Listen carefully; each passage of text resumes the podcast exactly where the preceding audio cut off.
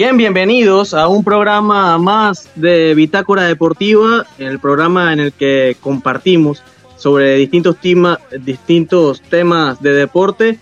Hoy, viernes 26 de enero, acercándonos al final de este mes, pero ya sabiendo cuál va a ser el camino de nuestra selección de Panamá rumbo a ese Mundial de 2026. Vamos a analizar el grupo de Panamá y los demás grupos y muchas otras cosas más, pero primero, primero voy a presentar a quienes van a estar acompañándome. Primero voy con un tocayo, con Jesús, Jesús Pinto. Jesús, ¿cómo estás?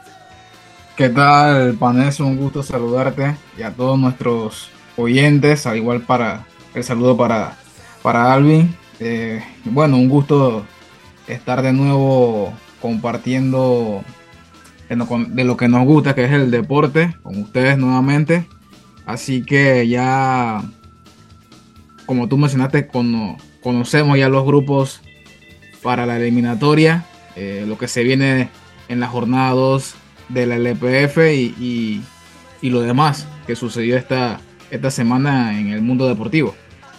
Bien, Jesús, también vamos a estar acompañados con Alvin Pineda. Alvin, ¿cómo estás? Muy bien, saludos, encantado de poder acompañarlos en el día de hoy, como lo han mencionado ya.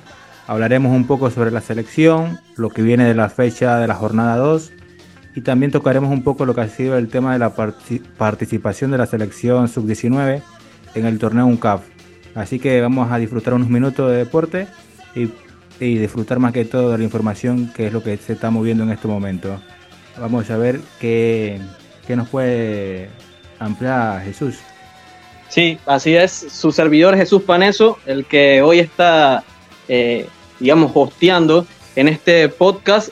Antes de iniciar con todos esos temas, primero vamos a unos importantes mensajes del Ministerio de Obras Públicas. Atención aventureros, ¿están listos para un viaje que cambiará sus vidas? La espera ha terminado. Llegó la hora de conectar culturas con la nueva carretera El Llano hasta Puerto Cartí. Paisajes de ensueño, experiencias auténticas y encuentros que te robarán el aliento. Todo esto y más te espera en cada kilómetro de esta increíble vía. La carretera El Llano hasta Puerto Cartí es la vía que nos une. La construcción está en marcha y pronto podrás vivir la experiencia de conectar culturas. Ministerio de Obras Públicas, Gobierno Nacional de Panamá. Bien, estamos de vuelta y hay que hablar sobre el tema que a todos nos tiene eh, bastante interesados. Es el, tema de, del sorteo, cómo quedó el camino para nuestra selección de Panamá rumbo a ese Mundial de Estados Unidos, México y Canadá 2026.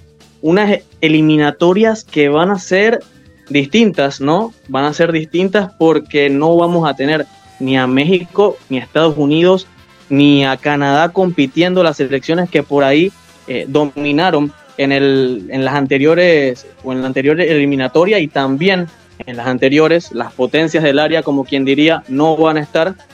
Y todo apunta a que Panamá es favorita más allá del, del sorteo, más allá del sorteo en el día de ayer, Panamá iba a ser favorita sí o sí. Es ahorita mismo la selección que, que es referente en estas eliminatorias. Es la selección que todo el mundo le quiere ganar. Y bueno, vamos a iniciar con Jesús. ¿Qué te pareció el camino de nuestra selección de Panamá?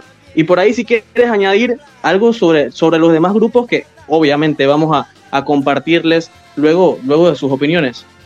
Claro, un grupo relativamente cómodo para Panamá. Yo creo que era predecible en ese sentido. Por quizás eh, uno de los rivales difíciles que le, pudo, haber tocado Panamá eh, fue o pudo ser Guatemala o, o, República Dominicana. Ese no fue el caso. Panamá quedó sembrado en el grupo D junto a Nicaragua, Guyana, Montserrat y Belice. Eh, en teoría creo que Panamá debe de pasar cómodo eh, con el puntaje perfecto y de primero en el grupo eh, por obvias razones. Y yo creo que Nicaragua se puede decir que es la selección más complicada, por decirlo así, del grupo. Ya hemos visto, creo que en el pasado, uno de los pasados amistosos de la selección de Panamá ante Nicaragua, eh, recordamos en ese partido en Penonomé, donde Nicaragua en el primer tiempo fue, se puede decir que un poco superior a Panamá. Luego Panamá pudo resolver en la segunda parte. Y también lo que viene haciendo los clubes eh, principalmente el Real Estelí, que viene haciendo un buen trabajo en, la Copa Centroamericana, con varios jugadores de, esta selección de, Nicaragua, ¿no? Así que eh, interesante y, y, relativamente fácil el grupo, pero ya hemos tenido en el pasado experiencia contra rivales de islas eh, caribeñas eh, ya recordamos ese partido de, Bermudas, pero esperemos que Panamá no se confíe, que aunque sea favorito, demostrarlo en la, cancha y, teniendo en cuenta de que, de que los rivales evidentemente van a venir a, cerrarse ante una Panamá que viene jugando bien, que le gusta tocar la pelota y tendrá que enfrentar ese desafío donde equipos como Montserrat, que son bastante eh, accesibles. El caso de, Guyana, que creo, si no mal recuerdo, le enfrentamos una Copa Oro, eh, que vienen a encerrarse y esperar alguna, algún contragolpe eh, a favor, ¿no? Pero más allá de, de, en cuanto al rival, nuestro fútbol en este momento, nuestra idea y filosofía de Thomas Christensen ya está carburada, así que más allá de, eso, Panamá, como dije, debe pasar por, por un computaje perfecto. Sí, así como lo menciona Jesús, sí, bastante accesible, bastante accesible, eh, pero como tú dices, no hay que confiarse, no hay que eh, pensar que ya, digamos, se obtuvieron eh, puntaje perfecto o se obtuvo puntaje perfecto como tú mencionas, eh, pero sí, de repente el, partido más complicado es el de Nicaragua. Eh, pero cuando tú, cuando tú enfrentas a estas islas, a estas selecciones caribeñas, nunca sabes con qué te vas a encontrar. Eh, así es, Panamá queda ubicada en el grupo D junto a Nicaragua, Guyana, Montserrat y Belice.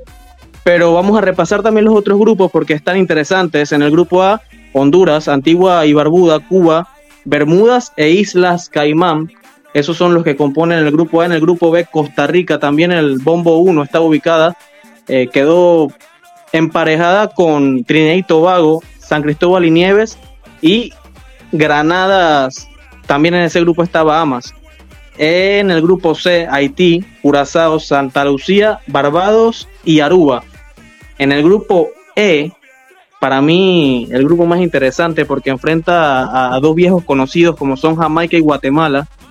Eh, lo componen también República Dominicana, Dominica y el ganador del repechaje o del o de digamos la, primera ronda que estará siendo entre Islas Vírgenes Británicas e Islas Vírgenes Estadounidenses. Y en el grupo F, El Salvador, Surinam, Puerto Rico, San Vicente y las Granadinas, y el ganador entre Turcas y Caicos y Anguila ese es el camino para la siguiente ronda.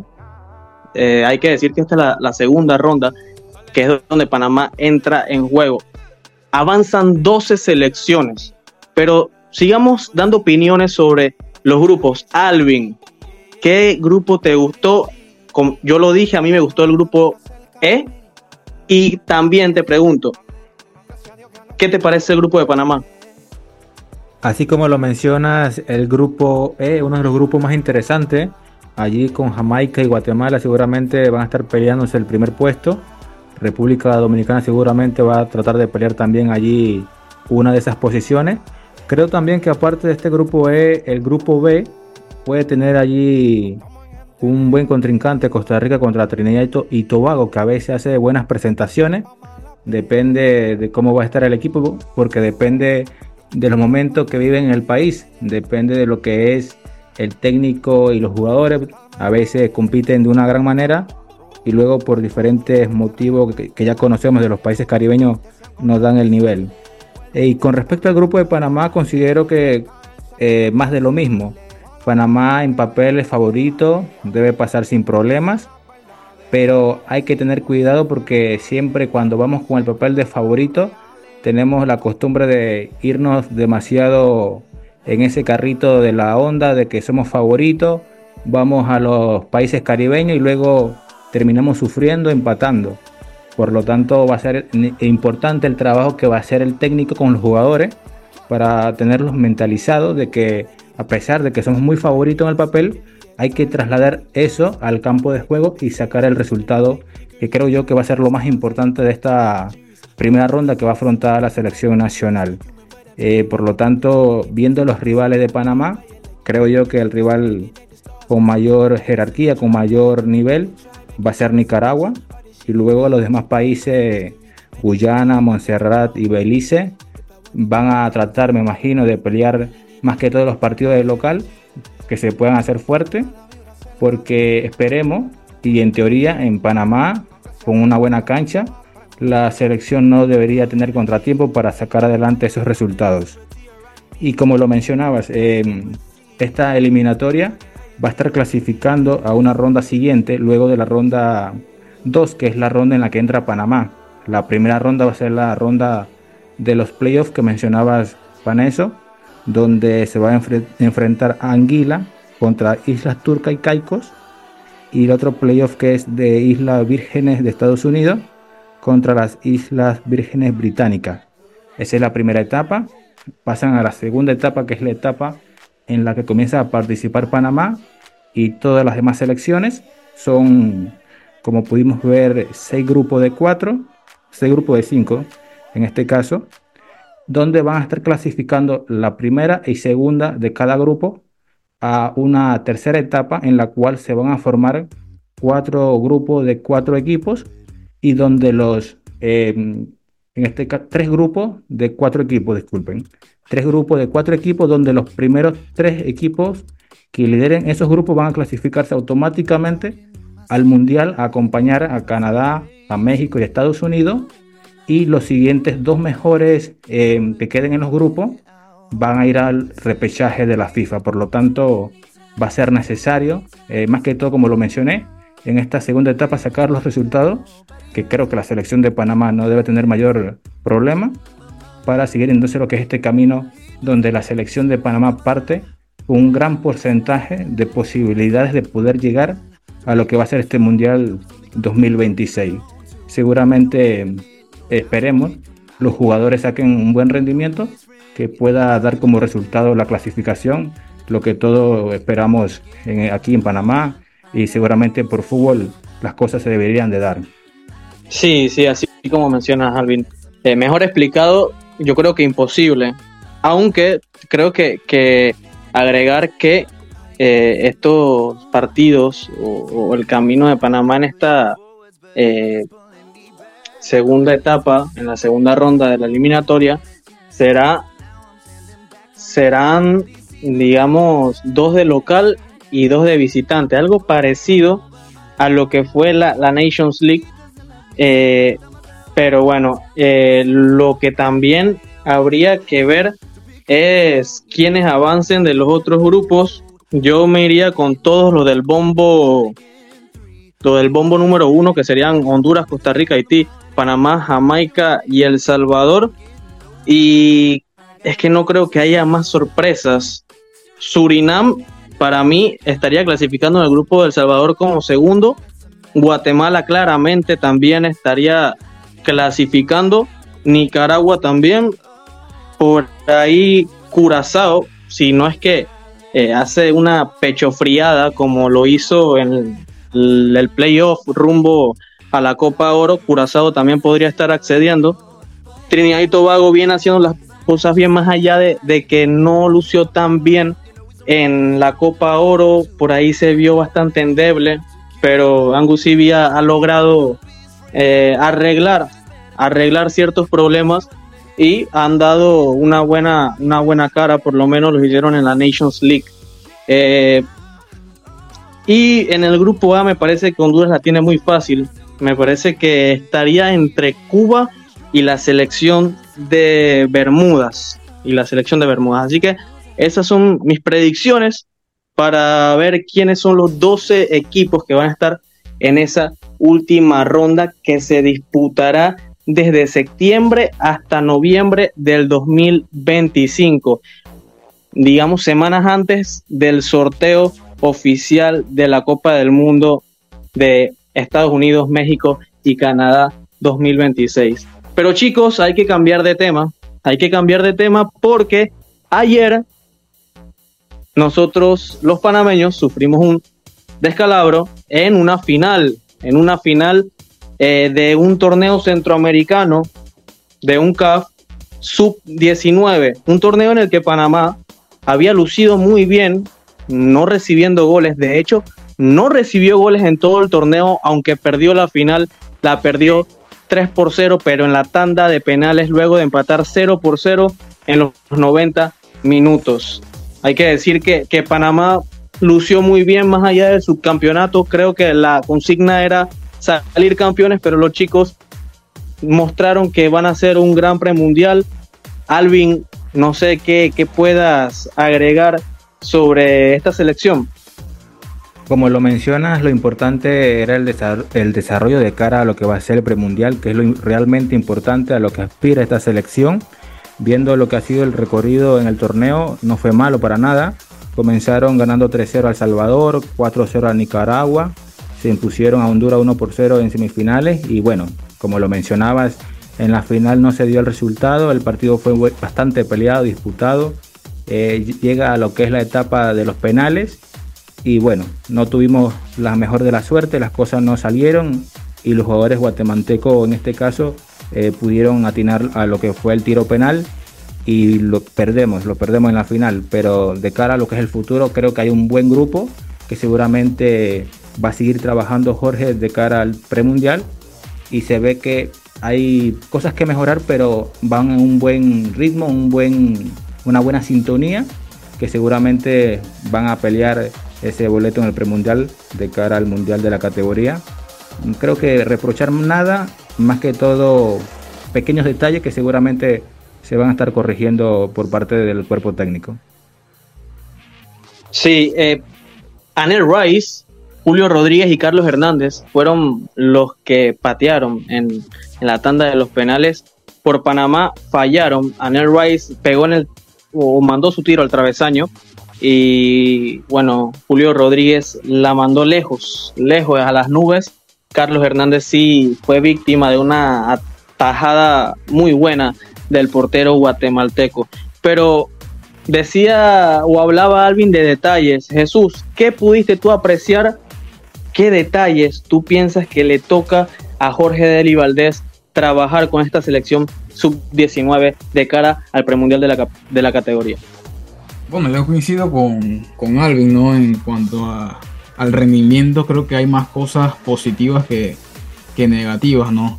Pero yo creo que unas puede ser en cuanto a la definición de cara a arco. Eso ha sido quizás eh, uno de los problemas que hemos tenido, creo que a lo largo de, los últimos 10 años en cuanto a nuestras selecciones de diferentes categorías. Y yo creo que en cuanto al tema de los penales, quizás eh, quizás el equipo de, Jorge Deli Valdés no llegó preparado pensando, porque es un torneo amistoso, ¿no? de, preparación para eh, foguearse de cara a ese premundial. Y bueno, y más allá, más allá de eso, también un poco de nerviosismo, que quizás es algo común en estos, en estos muchachos. Pero aún así yo creo que eh, estoy satisfecho con, lo visto de, esta, de esta selección, este torneo.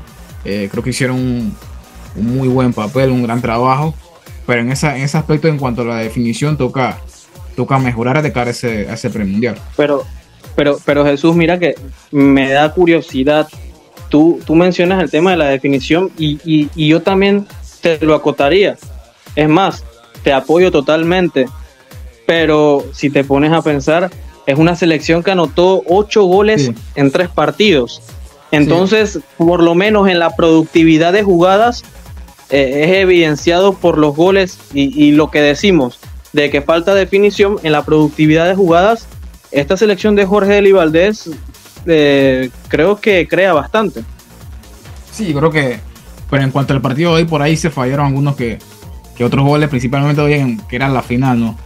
Pero creo que, como dije, hay más cosas positivas que, que negativas en, en, esta selección. Creo que son cosas quizás eh, detallitos a mejorar, ¿no? Hemos visto también en, en los entrenamientos esa parte, ¿no? De la, de la definición hace unos días atrás. Eh, pero yo creo que el equipo va por buen camino, o sea, eh, eh, hizo un muy buen torneo a pesar del segundo lugar. Y como dije, esos detallitos y el tema de un poco de, del nerviosismo, ¿no? Por ahí se vio algunos otros errores por ahí de, de mentalidad o, que se ven es que es común en esta categoría, ¿no? Pero vuelvo y repito, cositas como esas, mejorar, hay tiempo, pero yo creo que la selección eh, está bien trabajada bajo la dirección de, Jorge. Sí, ya es común que tengamos selecciones juveniles eh, bien dirigidas por Jorge Eli Valdés. Eh, de verdad que es un gran entrenador y lo demuestra cada vez que, tiene una de nuestras selecciones nacionales. Eh, a mí me sorprende poderosamente lo de Guatemala, me, sorprende mucho porque está produciendo buenos jugadores. Hoy se pararon de tú a tú ante la selección de Panamá y ya también se vuelve una tendencia de que Guatemala en categorías menores destaque. Hace cuánto, un año, clasificó al Mundial, al Mundial Sub-20 de la categoría y ahora demuestran que tienen otra camada de jugadores que también puede hacerlo. Eh, lo cierto es que Panamá se quedó con ese segundo lugar y eh, que Guatemala es el campeón de Centroamérica. Ahora creo que debemos avanzar porque tenemos un importante mensaje que compartirles de los amigos del Metro de Panamá. Adelante. Cuidemos juntos el Metro de Panamá manteniendo sus instalaciones limpias, evitemos comer en ellas y botemos la basura en los recipientes marcados. La metrocultura la hacemos juntos. Metro de Panamá, elevando tu tren de vida. Bien, y luego de escuchar ese mensaje, eh, hay que hablar de algo que acaba de empezar, pero que cada vez va cogiendo más dinámica, porque se van completando los equipos, se van incorporando nuevos jugadores. El caso de Rolando el Toro Blackburn, que ya está en Humesit. Hay que hablar también de partidos muy buenos que van a ser protagonistas de esta jornada número 2 eh, que empezará el viernes, este viernes 26, hoy, con un partido en el estadio Muquita Sánchez de la Chorrera a las 8 de la noche. El San Francisco estará enfrentándose al Club Deportivo Universitario. Un partido entre, entre dos equipos que por lo general han sido los que se han estado disputando siempre ese boleto a los playoffs cuando se van a definir las conferencias, un equipo del universitario que viene de empatar uno por uno ante el actual campeón, ante el CAI, y un San Francisco que por ahí quedó a deber ofensivamente eh, ante Humesit, luego de un 0 por 0. Así que dos equipos que tienen un punto, dos equipos que no perdieron, lucieron de manera aceptable en lapsos de su partido, pero que se van a enfrentar. Jesús, ¿qué me puedes decir de este partido?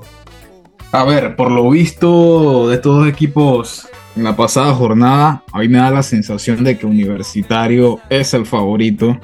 A mí me dejó muy buenas sensaciones en el partido contra Kai, donde por ahí quizás esa distracción al principio del partido eh, en defensa los privó de, de una victoria porque Eddie Roberts, arquero de, del equipo vikingo, fue el mejor del CAE y evitó la victoria de, Universitario, que como dije me dejó muy buenas sensaciones.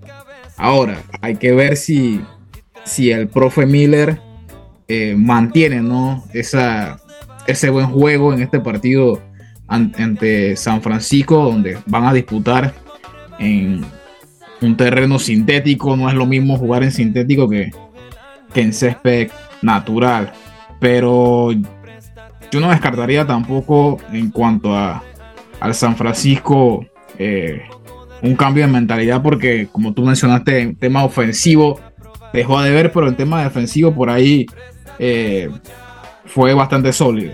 Así que yo pronostico un empate en, estos dos equipos eh, el día de hoy que, se medirán en, en el Muquita en Muquita Sánchez a la hora a partir de las 8 de la noche. Sí, de verdad que va a ser un partido eh, bastante parejo, bastante parejo entre, entre dos equipos que tienen una, historia bastante reciente. Recordemos ese, ese, ese partido que se tuvo que aplazar luego de, lo, de las manifestaciones que, que estuvieron eh, sucediendo en nuestro país. Eh, se tuvo que aplazar ese partido y hubo mucha polémica en torno a ese duelo. Así que vamos a vivir de seguro un, duelo con otros matices. Eh, Gary Stempel eh, continúa con un San Francisco más reforzado con la incorporación de Darwin Pinzón que wow, ha perdido digamos eh, ese nombre, ese renombre que siempre ha tenido o que había tenido en sus tiempos en la LPF eh, y con otras incorporaciones que complementan lo que ya había en la temporada pasada, temporada que se cerró muy bien. Toca ver si pueden empezar esta de buena manera. Alvin, ¿qué opinas de este duelo? ¿Piensas que San Francisco es favorito eh, por ser local o piensas que lo que viste del universitario a pesar de haber empatado en la primera fecha, crees que el universitario puede dar la sorpresa? Como lo mencionas, va a ser un partido importante de cara al San Francisco, que en los últimos torneos viene haciendo unos arranques de torneo bastante lentos. Eh, por lo tanto, va a ser importante que el equipo reaccione lo antes posible para llegar a las últimas jornadas con chance y no como los últimos torneos en los que llegaba viendo a ver si el otro equipo perdía algún punto para tratar de pelear la clasificación. Y como lo mencionan, eh, el universitario no se vio mal contra el CAI, al contrario, eh, por momentos parecía llevar el control del partido, la iniciativa. Por lo tanto, va a ser necesario un San Francisco fuerte, un San Francisco que sepa eh, a qué quiere jugar, que tenga las ideas claras, porque no creo que va a ser un partido fácil y seguramente el que esté más atinado de cara al gol se va a poder llevar el partido. Como mencionas, eh, la gran figura de refuerzo para lo que ha sido el San Francisco, Darwin Pinzón, que tal vez ha perdido un poco de renombre como lo mencionas, pero que todavía no pierde el fútbol. Aún cuando sale en la cancha se ve que es un jugador diferencial que te puede decidir un partido, como lo hacía en el torneo pasado con el Umesí, cuando sacaba la cara por el equipo y mantenía allí vivo las esperanzas del equipo por pelear lo que era evitar el descenso. Y va a ser importante en este partido. Por su parte, el técnico Miller acá en, Universitario, muy buena presentación en el primer partido. Veo que es un equipo bastante balanceado, eh, con buenos jugadores arriba, en la parte del medio y también en defensa. Por lo tanto, creo que quedó un poquito a deber el arquero en esas primeras jugadas donde se dio el gol de Kai, pero luego ya en la segunda parte se vio con más confianza y supo defender mejor lo que fue eh, los tres palos del arco de universitario. Creo, y es la, es la sensación que me da, que tal vez eh, San Francisco pueda sumar sus tres puntos en este torneo, a menos que, bueno, Universitario diga que no. Pero de mi parte, siento que San Francisco esta vez, eh, bueno, va a sacar, eh, a hacer valer la localía y se puede llevar la victoria. Sí, porque precisamente al San Francisco siempre le, le cuesta o por lo menos en los últimos torneos, eh, le pueden llegar, le puede llegar a costar puntos que deja eh, al principio de, los mismos, de los torneos. Eh, pero bueno, hay que avanzar de partido, hay que avanzar con la jornada sabatina, la jornada sabatina que empezará en el Javier Cruz con un equipo que quedó a deber mucho, para mí de lo más pobre de la jornada número uno, como lo es el Club Deportivo del Este, los Potros van a estar recibiendo a la Alianza. Para mí, de lo más grato en la fecha anterior, un equipo de Duamet Nimbley que se vio bastante ofensivo, por lo menos supo eh, cuándo apretar el acelerador, cuándo bajarlo, cuándo entregarle la pelota al Tauro. Eh, en ofensiva se vio muy bien con Axel Mackenzie y también con Eugene Guardia. Eh, yo creo que es un equipo con muy buena defensa. Continúa Jesús Cano, un lateral eh, que se proyecta bastante al ataque, pero que no descuida eh, su carril. Un Reiniel Perdomo que es un líder, es un líder Reiniel Perdomo en ese equipo de la Alianza. Y si hablamos de líderes, ahora está Adolfo Machado y Eduardo Anderson estuvo en ese partido. No sabemos si Eduardo Anderson va a seguir con el equipo de la Alianza o si va a estar en el Saprissa. Se habla mucho de el Saprissa en torno a Eduardo Anderson. Lo cierto es que Eduamet Nimbley ha hecho un gran trabajo en la pretemporada y se notó desde un principio el Alianza va a saltar como favorito para mí en este partido que se jugará a las 4 de la tarde del sábado. Jesús. Coincido contigo, Paneso. Creo que me encantó lo que vi de, Alianza eh, en la pasada jornada. Prácticamente dominó la mayor parte del partido ante Tauro.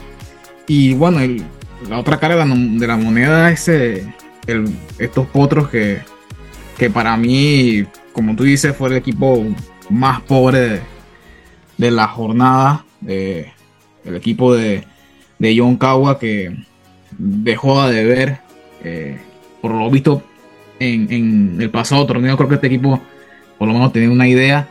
Eh, pero acá, muy, muy pobre el equipo de, Potros. Y yo creo que, que Alianza, si quiere eh, seguir compitiendo y sumando puntos y, pelear en lo, alto de la tabla, no puede darse el lujo o el gusto de, de, perder puntos ante, ante Potros, que para mí, por lo visto en la primera jornada, eh, es uno de los candidatos eh, a no descender o a pelear por el, por el no descenso en, la LPF.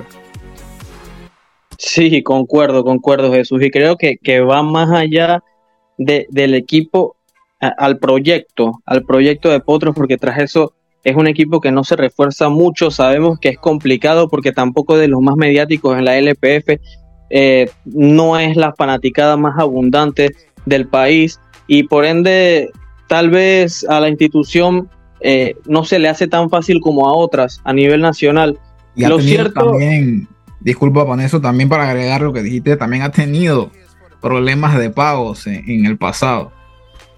Sí, exactamente, exactamente. Todos conocemos lo, lo que, lo que sucedía con los potros. De hecho, creo que estuvimos Jesús en un, en un partido en la temporada pasada, o no sé si fue la apertura pasado, en el que eh, el equipo prácticamente se tiró al suelo y, y no, no disputaron por lo menos los primeros dos minutos del partido. Eh, pero bueno, eso ya es otro tema, Jesús. Eh, hablemos de fútbol, Alvin. ¿Qué te parece ¿Qué te parece este partido, esta previa a ese partido entre Alianza y Potros? Bueno, es un partido interesante. Después de la primera jornada, es un partido con contrastes.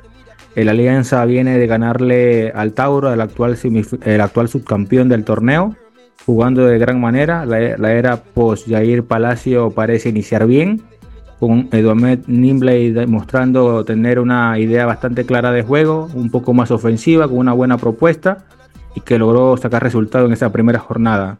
Lo contrario al director técnico de Potros, en este caso John el ecuatoriano, que creo le está costando y es normal cuando un extranjero viene afuera conocer lo que es el entorno, los jugadores, e iniciar una nueva idea y seguramente estas primeras fechas le va a costar y vamos a ver eh, si se logra ver un poco más de lo que es la idea del técnico, la propuesta que trae y si los jugadores le logran copiar esa idea y transmitirla al campo. Va a ser importante este partido de cara a lo que va a ser el desarrollo de estos equipos de cara a las próximas jornadas.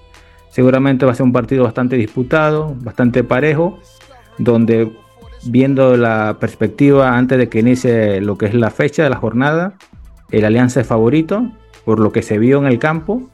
Habrá que ver si logra hacer ese favoritismo valer en lo que va a ser el marcador y en, lo que va a ser el resultado de este partido. Así que eh, seguramente un partido muy entretenido, invitamos a la gente que lo pueda ver y seguramente si en este momento tuviera que decir a quién veo por delante, seguramente por lo que vi en la jornada 1, eh, sería la Alianza el favorito de cara a este encuentro. Sí, creo que los tres estamos de acuerdo que, la Alianza puede picar por delante y lo que mencionas de, que los jugadores le copien al, entrenador, eh, yo sinceramente creo que otros vive algo similar a lo de Veraguas United, aunque eh, creo que Veraguas United sí está consciente de que tiene que reforzarse para encarar este torneo porque prácticamente todos los equipos se han reforzado con el fin de alzar su nivel. Y precisamente vamos a hablar de uno de esos equipos que se han reforzado eh, tanto en el aspecto técnico, en el banquillo, tanto como con jugadores. Hablamos de Humesid, porque Humesid a las 6 y 15 de mañana, del día sábado, va a estar recibiendo en Atalaya a Herrera FC. Un Herrera FC que logró una victoria en la primera jornada y que de pronto, por ya ser un equipo que siempre es protagonista en la conferencia del oeste, en el favoritismo parte por delante ante Humesid pero cuando nos ponemos a ver un Mesit con Rolando el Toro Blackburn, con Ricardo el Pepe Ávila, ahora con los refuerzos extranjeros que trajo Miguel Corral y con muchas otras herramientas, creo que este equipo de Humesit está como para pelear, como para pelear y también para competir, no por avanzar a unos playoffs, sino tal vez pensar en grande, Jesús. Sí, yo creo que con la llegada de, del toro Blackburn aumenta quizás eh, esas posibilidades de, por lo menos eh, quedar primero en, la conferencia, ¿no? Eh, pero ya entrando en el partido contra Herrera, yo hubo un partido muy parejo. Los dos equipos con filosofías similares en cuanto a, a buscar el arco rival, tener la pelota. Eh, pero yo creo que en cuanto al, equipo de Corral, quizás eh, no ha carburado del, todo, no se, ha enguajado la idea del técnico español.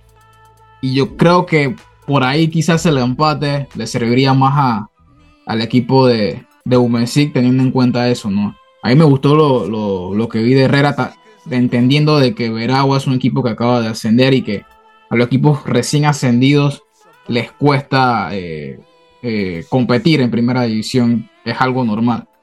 Pero tienen a un Ronaldo Córdoba que da la sensación de que mantiene el mismo nivel del torneo Apertura el año pasado, eh, anotando goles.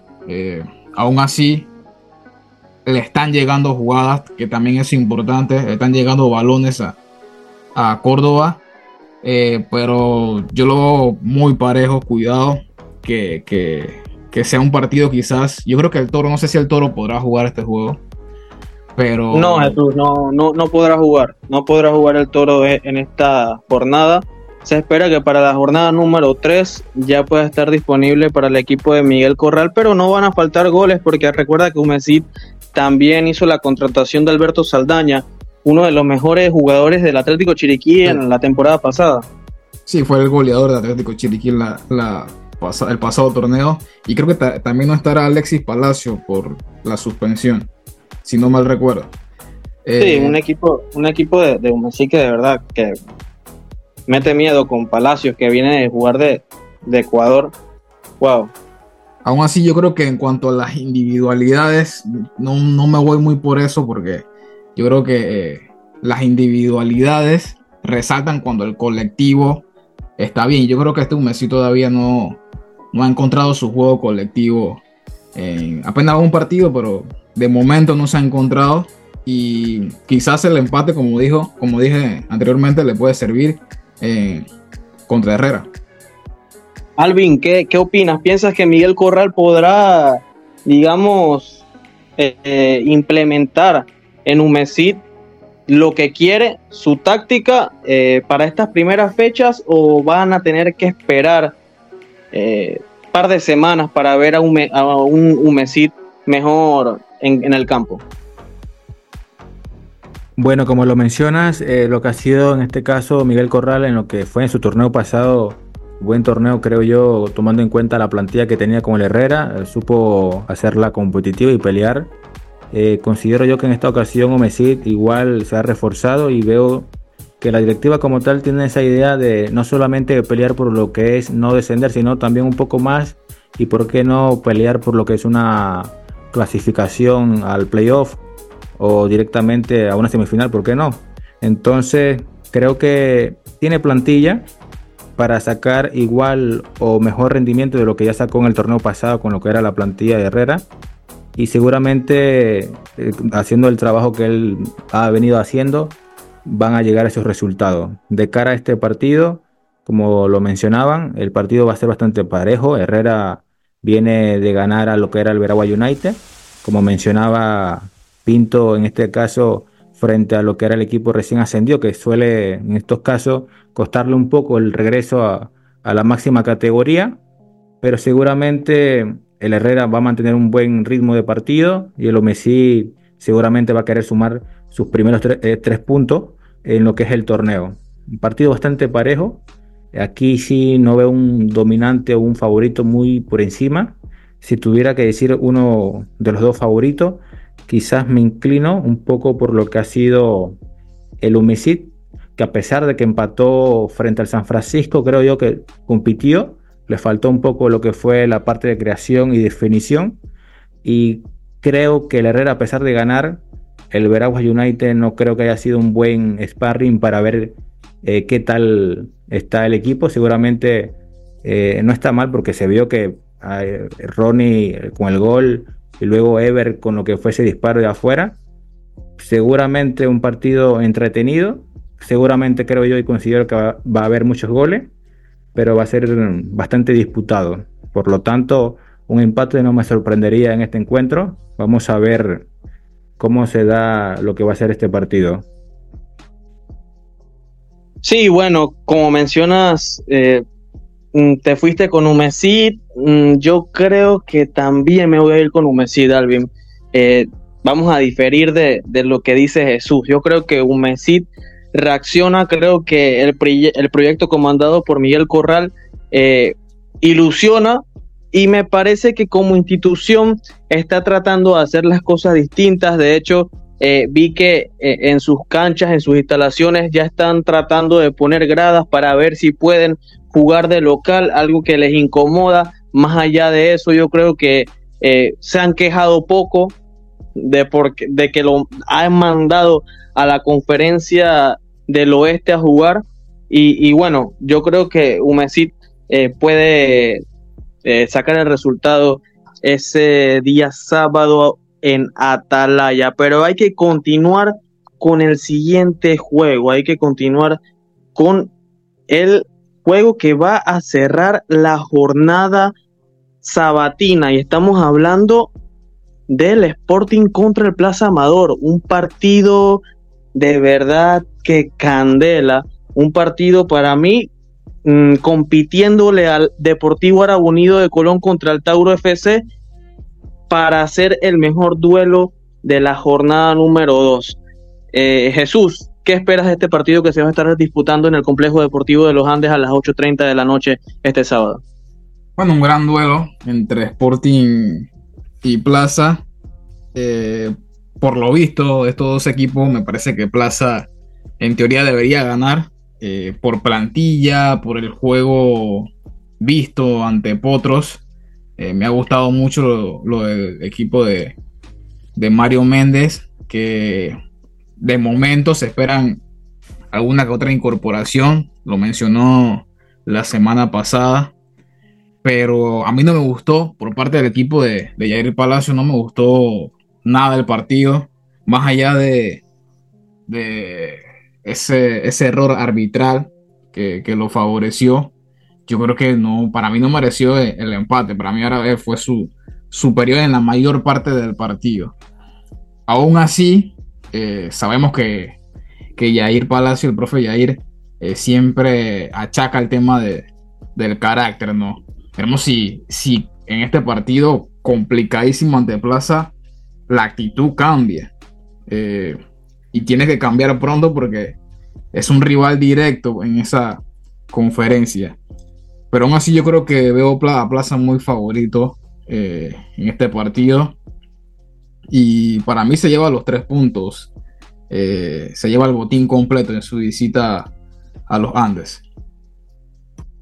Sí, de verdad que Plaza Amador eh, decir algo en contra de los placinos en este momento es complicado porque luego de esa presentación en la jornada número uno, eh, creo que le llenó los ojos a muchos. El equipo se comportó de muy buena manera con un Alberto Quintero que eh, se está adaptando, se, se está adaptando todavía a la LPF, pero todo el mundo sabe que le va a aportar mucho al Plaza Amador, un Edgar Espinosa que de verdad se notó que tiene nivel de LPF, muy joven el muchacho y, y de verdad que tiene mucho talento. Anotó un gol de penal en ese partido y un Ovidio López que, Dios mío, cada partido o cada torneo sube el nivel y cada torneo es más protagonista con el Plaza Amador.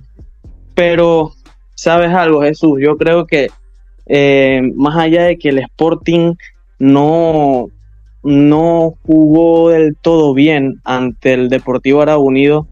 Eh, con Jair Palacios en el banquillo se hace mucho más fuerte. Yo incluso pienso que este Sporting de Jair Palacios es más peligroso, mucho más peligroso que el Sporting de David Doniga y quizás que alguno de los Sporting de Felipe Borowski. No sé qué opinas tú, Alvin, qué opinas de este Sporting San Miguelito que parece que no empezó muy bien, pero puede reaccionar. Como lo mencionas, Paneso, yo considero también que este partido va a ser bastante peleado. No creo que vaya a haber mucha diferencia en lo que va a ser el juego y tampoco creo que vaya a haber mucha diferencia en lo que va a ser el marcador. Seguramente va a ser un partido muy apretado, muy peleado. En lo que se menciona con respecto a la jornada anterior, la victoria de Plaza sobre Potros hay que tener en cuenta también que Potros tenía muchos debutantes en lo que era el once inicial, con muchos juveniles, y que seguramente va a, pagar un peaje las primeras fechas para que vayan agarrando esa experiencia, curtiéndose en primera división. Por lo tanto, tomando en cuenta que el Sporting tampoco tiene mala plantilla, hay que recordar que tiene jugadores como Jorleán Sánchez, como Gabriel Torres, Leslie Hiralde en el medio campo, que no va a estar por lo que fue la expulsión del partido anterior. Pero de igual manera, hay jugadores con bastante recorrido en la primera división, por lo tanto creo que el equipo que gane, si es que hay una victoria, porque es muy posible también un empate, eh, no va a ser por mayor a un gol en lo que va a ser en el marcador. Bastante parejo el encuentro, uno de los partidos de la jornada, como lo mencionaba, seguramente se lleva todos los focos el partido Árabe Tauro, pero este partido no tampoco tiene mucho de que envidiarle ese encuentro. Creo que va a ser un bastante, va a ser un partido bastante interesante. Por lo tanto, tomando en cuenta que el Sporting va a jugar de local, Plaza viene con una buena moral del primer partido, creo que no sería un mal resultado un empate. Que seguramente ninguno de los dos equipos se va a quedar contento, pero las sensaciones es que va a ser bastante parejo de mi parte por lo tanto, no veo un equipo que se vaya de favorito en el papel. Hay que ver en el juego, pero antes de iniciar el partido, veo mucha igualdad. Sí, y, es, llamativo lo que mencionas, que, el Sporting tiene una buena plantilla y además tiene jóvenes. ¿Por qué contrasto eso? Porque Jair Palacio sabe explotar a los jóvenes y añadiéndole una plantilla también muy buena como, como con Jorlián Sánchez, con Gaby Torres, Leslie Heralde, los que acabas de mencionar, y compañía, eh, yo creo que puede hacer mucho con este equipo colombiano. Eh, Plaza Amador luce muy bien. Yo me voy a ir por la victoria del Plaza Amador. Digamos que Jair Palacios no arranca del todo bien su etapa en el Sporting, pero el torneo es largo va a tener mucho tiempo para rectificar, según mi pronóstico. Pero sigamos, sigamos, porque hay que entrar a los dos partidos de la jornada dominical este domingo 28. Domingo 28, dos partidos que cierran la jornada número 2 y va a ser o va a arrancar, mejor dicho, en el estadio Agustín Muquita Sánchez de la Chorrera, donde el Ara Unido de Colón jugará como local. A las 4 de la tarde recibirá al Tauro FC, el duelo de copas, el duelo de los más laureados, los dos equipos que más han ganado títulos en nuestro fútbol nacional, se enfrentan en un momento en el que hay muchas dudas en el equipo del Tauro por ese primer partido donde no lució para nada bien ante el equipo de la Alianza, más allá de que tuvo algunas ausencias como el caso de Omar Brownie y también como el caso de Yair Jaem, quedó muy, muy a deber el equipo taurino y yo creo que el Árabe Unido todo lo contrario. Para mí me, a mí me sorprendió mucho el equipo de Nino Valencia, un equipo que no le tuvo miedo en ningún momento al Sporting en su casa o, visitando la casa del Sporting, no tuvo miedo, siempre salió a buscar el resultado, siempre salió a buscar el gol, lo encontró y errores arbitrales perjudicaron al equipo de Colón, si no estuviéramos hablando de que el árabe ya tuviera sus primeros tres puntos. Yo creo que el árabe unido va a sacar la victoria en este partido. ¿Por qué? Porque no sé cómo esté el banquillo del Tauro teniendo en cuenta que no va a estar todavía Felipe Baloy. No se sabe tampoco si van a estar estos jugadores que mencioné anteriormente, el caso de Jair Jaén, Omar Brownie, que de seguros es la musculatura ofensiva del Tauro Así que bueno, yo me voy con la victoria del árabe porque me gustó mucho lo que vi en la primera jornada, pero no sé qué opinan ustedes muchachos. ¿Qué opinas Jesús? A ver, yo creo que a mí me gustó también lo que, lo que vi de árabe eh, contra Sporting. Lo mencioné eh, momentos atrás que para mí fue muy superior ante, ante el equipo del distrito. Eh, creo que el, equipo de, de Nino Valencia le ha favorecido esa pretemporada larga el equipo de, del Árabe viene trabajando, creo que desde mitad de noviembre del año pasado. Y ahí donde empezó la pretemporada para, para el equipo colonense. Y yo creo que se ha visto resultados, se ha visto eh, un equipo muy bien físicamente. la idea se ve que, que la están entendiendo la mayor parte de sus jugadores. pero yo respeto mucho a Tauro. Yo creo que Tauro es ese, equipo de que está herido, eh, parece que está muerto y de la nada te saca eh, un resultado una victoria, ¿no? Eh, entiendo de que no estará Felipe Baloy, no estará West Torres, creo que estará dirigiendo el equipo en cancha Luis Ortiz, que es el entrenador de, bueno, que era el entrenador de la, del equipo femenino. Y más allá también de que es un equipo joven con varios jugadores que vienen de, la PRON, eh, pero aún así yo creo que eh, Tauro quizás por lo demostrado en, torneos anteriores y también por esa racha que en el pasado torneo logró romper eh, Unido de, de partidos consecutivos sin poderle ganarle al equipo de Pedregal pero aún así veremos cómo pesa la ausencia de,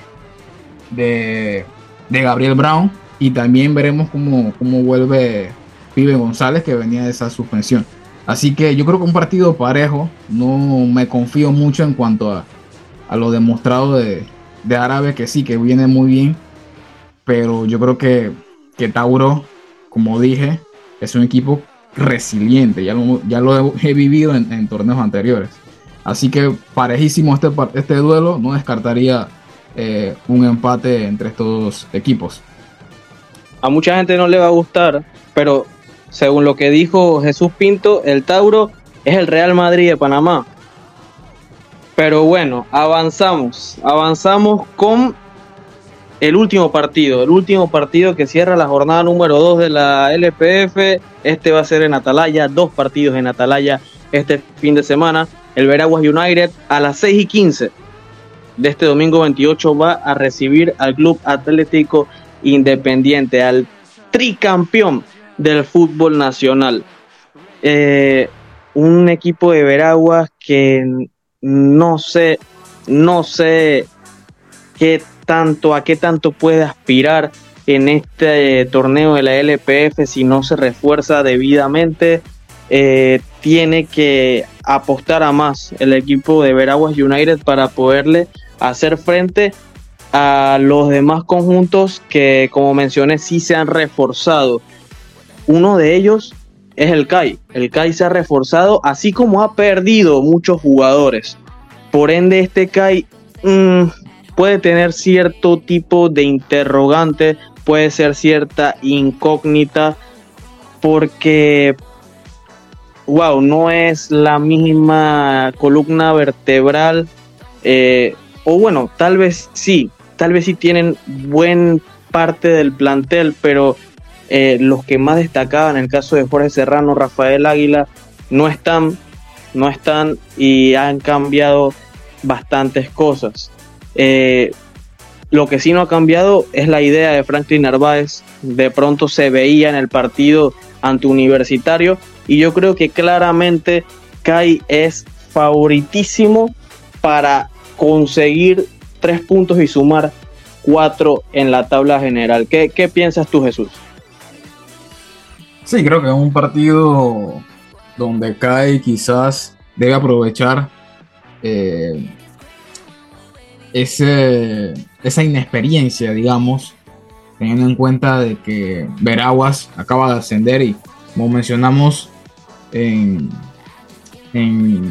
momentos anteriores de que los equipos eh, recién ascendidos les cuesta eh, mantenerse o adaptarse a la primera división. Y yo creo que en ese sentido, Kai debería aprovechar ese momento que pasa a Veraguas. Eh, también hay que tomar en consideración de que han llegado nuevos jugadores para el equipo de la Chorrera y hay que ver ese, ese tiempo de, adaptación, ¿no? Pero yo creo que es un partido ante Veraguas donde eh, deberían, como, como mencioné, eh, aprovechar ese momento y ya empezar a, a, carburar, ¿no? Y empezar a sumar de a tres, que yo creo que esta temporada, con las bajas que ha tenido el equipo de Franklin Narváez, eh, va a ser más complicado, por lo menos, eh, hacerse con el primer lugar de, la conferencia. Y en cuanto al equipo de, Marco Pimentel, eh, difícil por lo mencionado, ¿no? De que les cuesta adaptarse a la primera división. aún así, yo creo que los juego con la derrota ante el tricampeón que yo creo que Veragua quizás debe estar más pensando en, en, lograr la salvación eh, en este primer semestre, eh, a sumar, arañar lo que pueda eh, en cuanto a puntos y tratar de, por lo menos hacer mínimo de 10 a 15 puntos en, en este torneo. Sí, apuntar a eso yo creo que sería aceptable o, quizás mucho para el Veraguas United. Eh, pero bueno, tampoco hay que enterrar a un equipo que, que apenas ha disputado solamente un partido. El último enfrentamiento entre estos dos equipos, entre estos equipos fue una victoria, terminó en victoria ese partido 2 por 0 eh, del Veraguas United ante el CAI. Eso fue, si no me equivoco, fue en el clausura del 2022, ese clausura donde eh, Veraguas United eh, acaba descendiendo. pero bueno, también creo que debemos escuchar la opinión de Alvin. Alvin, ¿qué opinas de este encuentro que se va a estar disputando en Atalaya este domingo? Como lo mencionan en papel, el favorito viene siendo el CAI, actual tricampeón, un equipo que aspira a volver a ganar el campeonato, a estar en la pelea. Y como mencionan, el Veraguas eh, recién ascendido, con una plantilla bastante joven. Eh, recordar que luego del primer partido en la jornada 1, Marcos Pimentel, el técnico del equipo, mencionaba que gran cantidad de los jóvenes eh, que tenían en la plantilla estaban debutando en lo que era la máxima categoría, en el EPF, por lo tanto van agarrando ritmo, van conociendo lo que es la categoría. En papel, el CAI no debería tener mayor contratiempo, sería una sorpresa todo lo que no sea ganar para CAI. Y como lo mencionan también, el Veragua United de cara a lo que es el torneo seguramente viene a tratar de sumar la mayor cantidad de puntos para ir pensando más que todo en evitar el descenso, que creo yo debe ser el primer y único objetivo de este equipo, este, este, torneo. Ya de cara a los siguientes torneos tal vez pueda reforzarse de mejor manera y aspirar a algo más. Pero considero, tomando en cuenta la plantilla que tiene, que buscar la salvación lo antes posible o tratar de sumar puntos como sea, de empate, eh, luchando, todo lo que sea sumar va a ser muy bien visto para este equipo. Sí, sí, de verdad que sí. Deberían también, eh, no sé, pensar en, incorporar algunos jugadores. Eh, yo creo que ellos están conscientes de eso. Hay algunos, algunos jugadores, algunos casos de jugadores que, que tienen su cierto renombre en el fútbol nacional y, y no tienen equipo. El caso de Ricardo Clark, que estuvo entrenando con Humesit, pero escuché unas declaraciones de Miguel Corral donde menciona que no va a jugar con el equipo de Panamá Norte.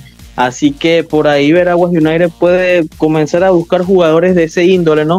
Para completar una plantilla que de momento es bastante deficiente y más para encarar al tricampeón del fútbol nacional que tiene que aprovechar estos, estos inicios de la temporada porque sabemos que va a tener momentos bastante turbios, va a tener bastante turbulencia a mitad de temporada porque va a encarar la Champions Cup eh, en el mes de febrero, a mediados del mes de febrero. Así que eh, creo que hemos cumplido, hemos cumplido con la LPF, muchachos. Misión cumplida, se cumplió la consigna y creo que podemos ir nuevamente a escuchar algunas o algunos mensajes algún mensaje que nos tienen del MOB Atención aventureros, ¿están listos para un viaje que cambiará sus vidas? La espera ha terminado. Llegó la hora de conectar culturas con la nueva carretera El Llano hasta Puerto Cartí. Paisajes de ensueño, experiencias auténticas y encuentros que te robarán el aliento. Todo esto y más te espera en cada kilómetro de esta increíble vía. La carretera El Llano hasta Puerto Cartí es la vía que nos une. La construcción está en marcha y pronto podrás vivir la experiencia de conectar culturas. Ministerio de Obras Públicas, Gobierno Nacional de Panamá.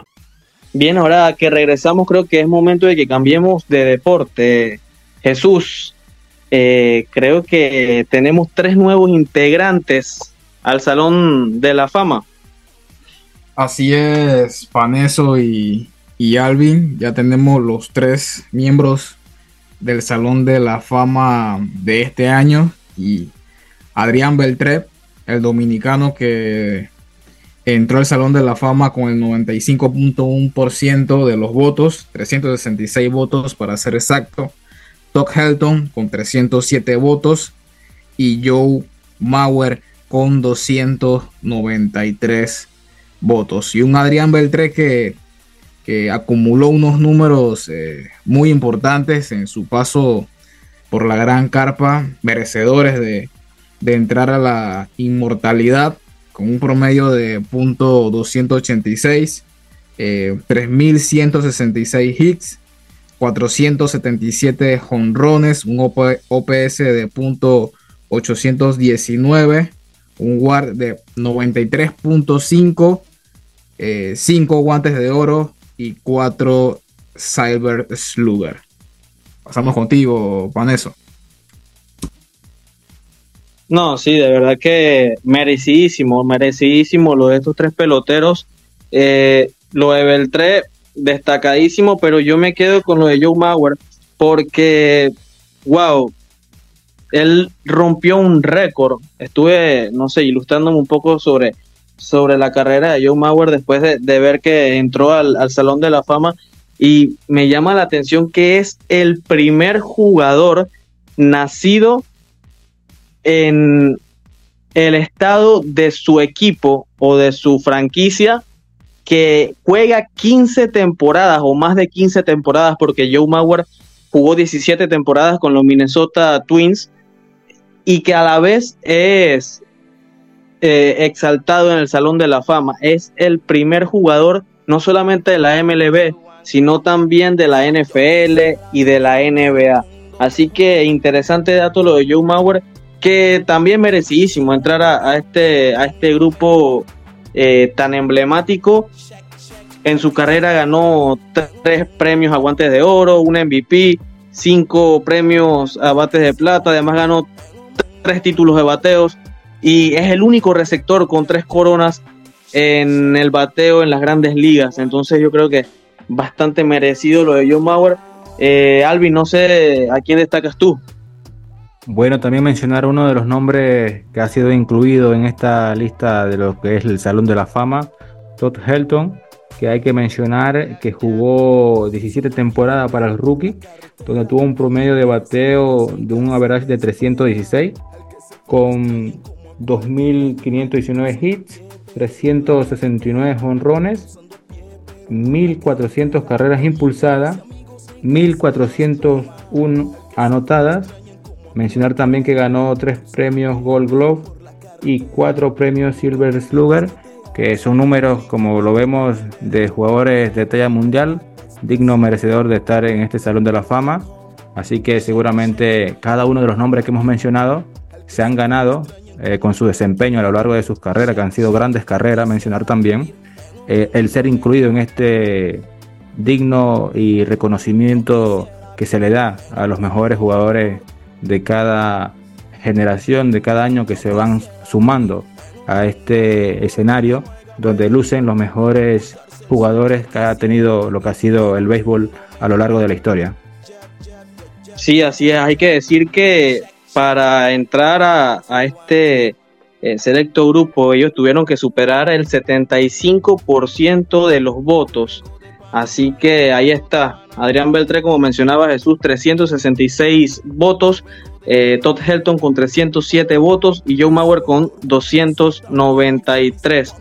Ellos tenían que alcanzar por lo menos, a ver si encuentro la cifra, ellos tenían que alcanzar por lo menos 289 votos para ser exaltados y superaron esa cifra. Así que ahí tenemos a los tres nuevos integrantes del Salón de la Fama y creo que es momento, compañeros, de un momento muy especial para algunos. Vamos a escuchar los Ones to Picks de Big Fat Picks. Un saludo a todos los amigos y amigas que escuchan el podcast de Bitácora Deportiva. Somos Big Fat Picks y estos son los Ones to Pick para este fin de semana. Les tenemos cinco pronósticos de fútbol europeo y dos pronósticos para la NFL. Empezamos con los juegos del sábado en el fútbol alemán, Leipzig doble oportunidad contra el Stuttgart. En la Liga Española, Real Madrid Moneyline contra Las Palmas. Y en la Serie A italiana, Juventus Moneyline contra el Empoli. Para el domingo, los picks serían en la Liga Francesa, PSG Moneyline contra el Brest. Y en la Liga Española, Sevilla doble oportunidad en el partido contra los Osasuna.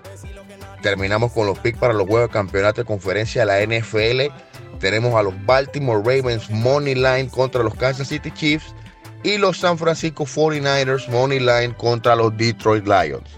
Estos fueron los ones to pick para este fin de semana. Les recordamos que si quieren más información sobre nuestro paquete de apuestas, pueden visitarnos en nuestra página web www.bigfatpicks.com o en nuestras redes sociales arroba bigfatpicks1 en X y arroba BitFatPix en Instagram. Que tengan un excelente día y disfruten los partidos. Bueno, luego de esas directrices para que ustedes puedan hacer sus parlays, para que puedan hacer sus apuestas, eh, también hay que mencionar que pueden seguirlos en Twitter en arroba BigFatPix1 y en Instagram como arroba BigFatPix. Así que ahí está para que puedan estar al pendiente y poder realizar sus apuestas con confianza con los amigos de Big Fat Picks. Y bueno, creo compañeros que es momento también de que ustedes den sus ones to watch. ¿Qué tal si empezamos contigo, Jesús? Así es, y es que en el calcio, en el fútbol, en el fútbol italiano hay tres duelos eh, bastante interesantes en esta jornada 22 donde el Milan recibe al Bologna, eh, un equipo del Bologna que ha sido una de las gratas sorpresas en esta temporada de la Serie A, que de momento está peleando por puestos europeos. En otro duelo, la Lazio se medirá ante el Napoli, dos equipos que también eh, están peleando por puestos de, de Champions y además dos equipos que, están en la ronda de octavos de la Champions League esta temporada. Y para cerrar la, o uno de los partidos que cerrará la, la jornada 22 es el Fiorentina ante Inter. Dos equipos eh, finalistas de la pasada Copa Italia se medirán en esta jornada 22.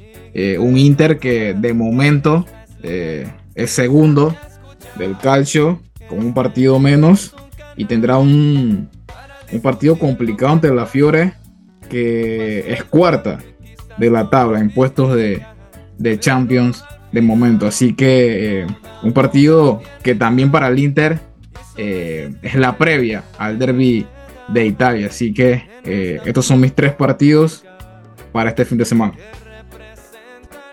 Alvin, te toca. Bueno, yo me voy a ir un poco a lo que va a ser la Liga Sport, donde eh, va a haber un partido interesante entre el Barcelona que recibe al Villarreal. Como todos saben, el Barcelona viene de quedar eliminado en lo que es la Copa del Rey, en la Supercopa de perder lo que fue la final. Viene tocado, va a recibir un Villarreal que también viene de la parte baja de la tabla, con la incorporación reciente de Gonzalo Guedes que viene a tratar de escalar el equipo en lo que es la tabla de posiciones. Seguramente muchas personas estarán pendientes, por lo cual es un partido digno de ver, donde eh, en principio el Barcelona debería sacar este partido adelante para seguir en su lucha por pelear la liga y mantenerse lo más alto posible. Así que los invitamos a ver este partido que seguramente va a tener sus momentos. Otro partido va a ser el Girona, el actual equipo revelación de la liga, visita a Balaídos, visita al Celta de Vigo. El Girona también viene de caer en lo que es la Copa, así que va a ser importante la reacción que tengan de cara a lo que es la liga si mantienen ese bajón anímico que tal vez puedan tener por caer en un torneo donde tenían tal vez ilusión de por qué no pelearle y por qué no ganar. Y demostrar que no es casualidad lo que están haciendo en la temporada. Y por su parte el Celta que viene peleando el descenso. Así que son dos equipos con diferentes objetivos, uno por pelear la liga y otro por evitar el descenso. Partido seguramente muy peleado y bastante entretenido, con ambos equipos que van a salir seguramente a buscar los tres puntos. Y ya para culminar, eh, mencionar también al otro equipo que aspira a la liga, lo que es el Real Madrid, que se tiene que ir en esta ocasión a Isla Canarias, a las islas, a buscar los tres puntos visitan a lo que es Las Palmas. Las Palmas que se viene haciendo fuerte de local, recordar el partido contra el Barcelona, que con polémica eh, se llevó el triunfo en aquel momento y seguramente no se lo va a poner fácil al equipo blanco. El Madrid que aspira también a sumar los tres puntos para mantenerse en la pelea, en la lucha de la primera posición y donde en teoría deben ganar el Real Madrid, pero no me sorprendería que Las Palmas pelee y cuidado un empate en ese, en ese encuentro. Bueno, en mi turno, eh, eh, me iba a ir por la Premier, pero no hay Premier hasta el martes. No hay Premier hasta el martes, así que, wow, creo que no hemos mencionado lo que va a traer la mirada de muchas personas este fin de semana, específicamente el domingo. El domingo yo eh, lo que les recomiendo a, a, todos nuestros oyentes para que, para que vean, para que estén pendientes, los campeonatos de conferencia de la NFL. El domingo a las 3 pm va a estar enfrentándose los Ravens y los Kansas City Chiefs. Eh, un partido que sacará chispas en busca de establecerse eh, o hacerse con uno de los cupos en ese Super Bowl que se disputará el 11 de febrero. Y un poco más tarde, a las 6 y 30, los San Francisco 49ers se enfrentarán a los Detroit Lions. Es un partido también eh, muy importante en busca de ese Super Bowl. Eh, los San Francisco que los, los San Francisco 49ers que vienen de, de vencer a, a los Green Bay Packers y los Lions que vienen de hacer lo suyo ante los Tampa Bay Buccaneers se van a enfrentar y veremos cuáles van a ser los dos equipos este fin de semana que disputarán ese Super Bowl que reitero se disputará el 11 de febrero. Así que bueno, esos fueron los ones to watch de nosotros y creo que ha sido bastante por hoy, compañeros. Creo que ha sido una conversación bastante amena, eh, donde hemos hablado sobre todo de, de fútbol, de fútbol nacional, eh, y luego rematamos con un poco de béisbol. No se nos quedó un tema afuera, eh, lo de las eh, o de lo de Probéis, lo de Probéis, exactamente, lo de Probéis con unos federales de Chiriquí que están arriba en la serie. Pero bueno, eso lo podremos tocar en la próxima, a ver quién va a ser el representante por Panamá en la serie del Caribe. Jesús, últimas palabras para los oyentes. Sí, creo que nada, eh, agradecer a nuestros oyentes por escucharnos en, esta, esta linda conversación que hemos tenido y nada, recordarles eh, de visitarnos en nuestro sitio web bitácoradeportiva.com, eh, en Instagram como Bitácora Deportiva y en Twitter o X como Bitácora PMA. Bien, ahí está. Ya saben, seguir nuestras redes sociales. Alvin. Como lo mencionaba Pinto, agradecerle a todos los que nos han acompañado, invitarles también a seguir nuestras redes para que estén informados de lo que va pasando en la actualidad deportiva, noticias de último momento, última hora. Allí lo van a poder observar y tener todo en sus manos. Es más que todo invitarlos a que estén pendientes del deporte y que nos escuchen en la próxima edición. Saludos a todos. Bien, ahí está la despedida de mis compañeros. Yo también por acá me despido de todos ustedes, amigos oyentes. Fue un placer acompañarlos en este podcast, en este podcast, en este programa de viernes 26 de Bitácora Deportiva. Hasta luego.